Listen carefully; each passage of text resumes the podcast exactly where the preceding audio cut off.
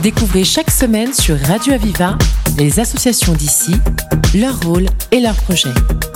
La voix des assauts, le rendez-vous de celles et ceux qui créent du lien. La voix des assauts sur Radio Aviva.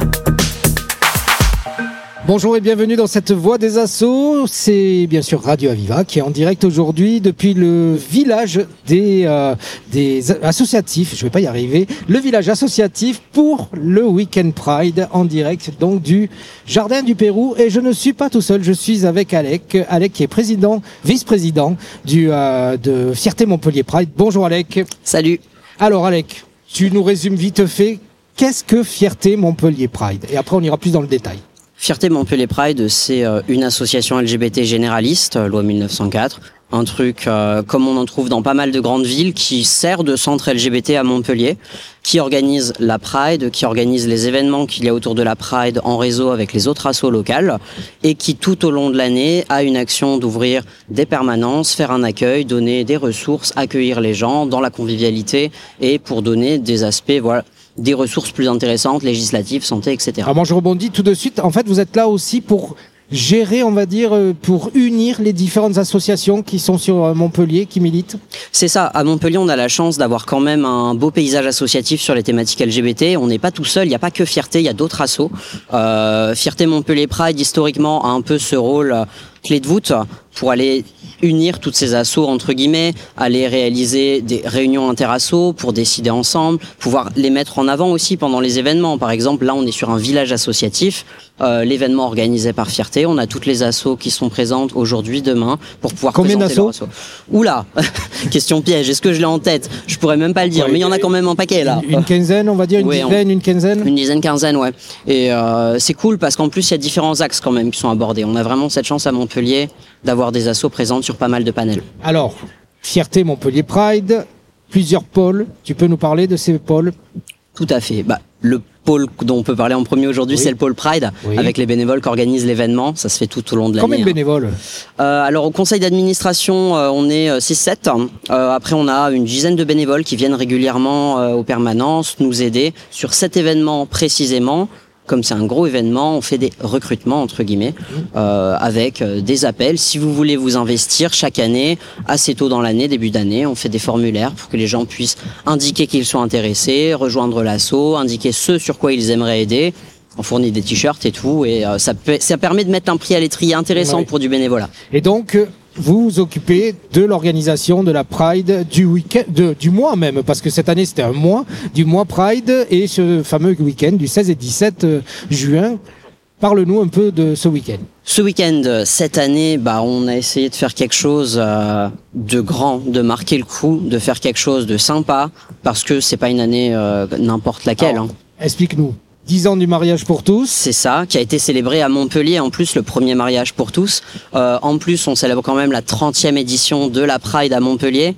Pas les 30 ans, la 30e édition, mais c'est déjà bien d'avoir fait déjà. 30 Pride à Montpellier. C'est l'une des plus vieilles assos qui portent des Pride en continuité en France.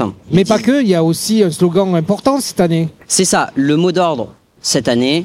On est sur Unis pour ne pas crever. C'est un mot d'ordre qui est fort, Ah bah euh, oui. qu'on a choisi euh, très volontairement. On sait ce que ça implique. faut le lire comme un slogan quand même. Le but, c'est d'inviter à réfléchir, de faire réaliser que oui, il y a encore des choses à faire. Oui, parce que les Pride, il faut bien quand même préciser, ce n'est pas que le boom boom le samedi sur le char avec les DJ. C'est surtout derrière, on réfléchit d'où on vient et où on va.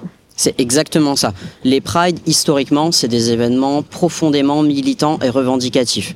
On a ce truc très particulier, nous, dans nos Pride euh, en France, dans le monde, d'avoir quand même un événement qui est festif, dans le sens où c'est une bonne ambiance, c'est une manifestation qui est colorée, qui est fière, qui est pleine d'énergie. Aller à une Pride, on est rarement en habit de deuil, on est quand même sur Ah oui. des gens qui sont heureux. Et c'est important, c'est aussi une force qu'on exploite. Tu- Ça permet d'être plus visible, de donner une imageité de nos combats. Euh, et en parallèle, on essaye de porter, par exemple, au travers des slogans, des mots d'ordre, des discours, des actions à l'année qui sont financées par les Pride.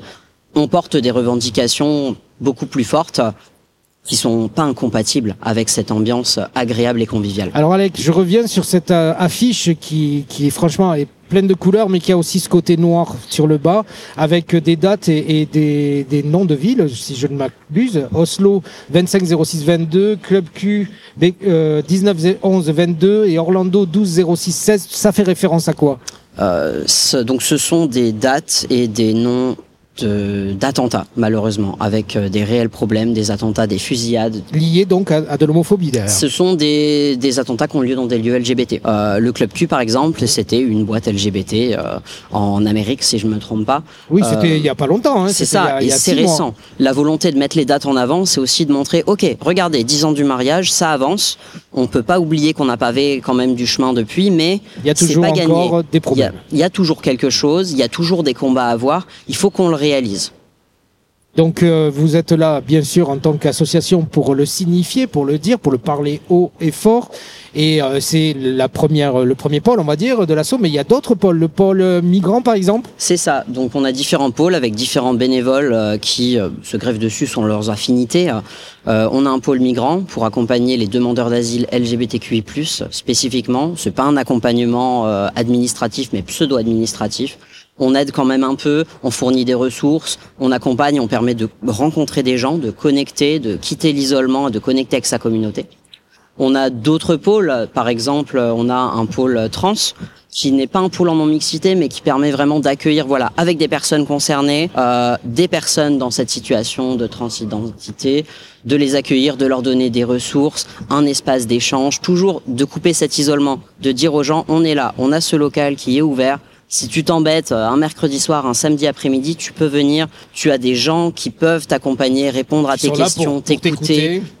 Et c'est hyper important. C'est pour l'accompagner. Euh, dans la même idée, on a euh, un pôle convivial. Toujours briser l'isolement. Du convivial, on offre le café, on fait des jeux de société, on ambiance un peu, on fait des ateliers, des trucs brise-glace, qui se greffent aussi à un pôle culturel pour permettre euh, de, de, promouvoir une culture qui n'est pas forcément un réflexe, qui n'est pas forcément connue, qu'on ne s'autorise pas forcément à aborder quand on est un public peut-être vulnérable. Et il y en a beaucoup des personnes vulnérables dans nos communautés. Bien sûr.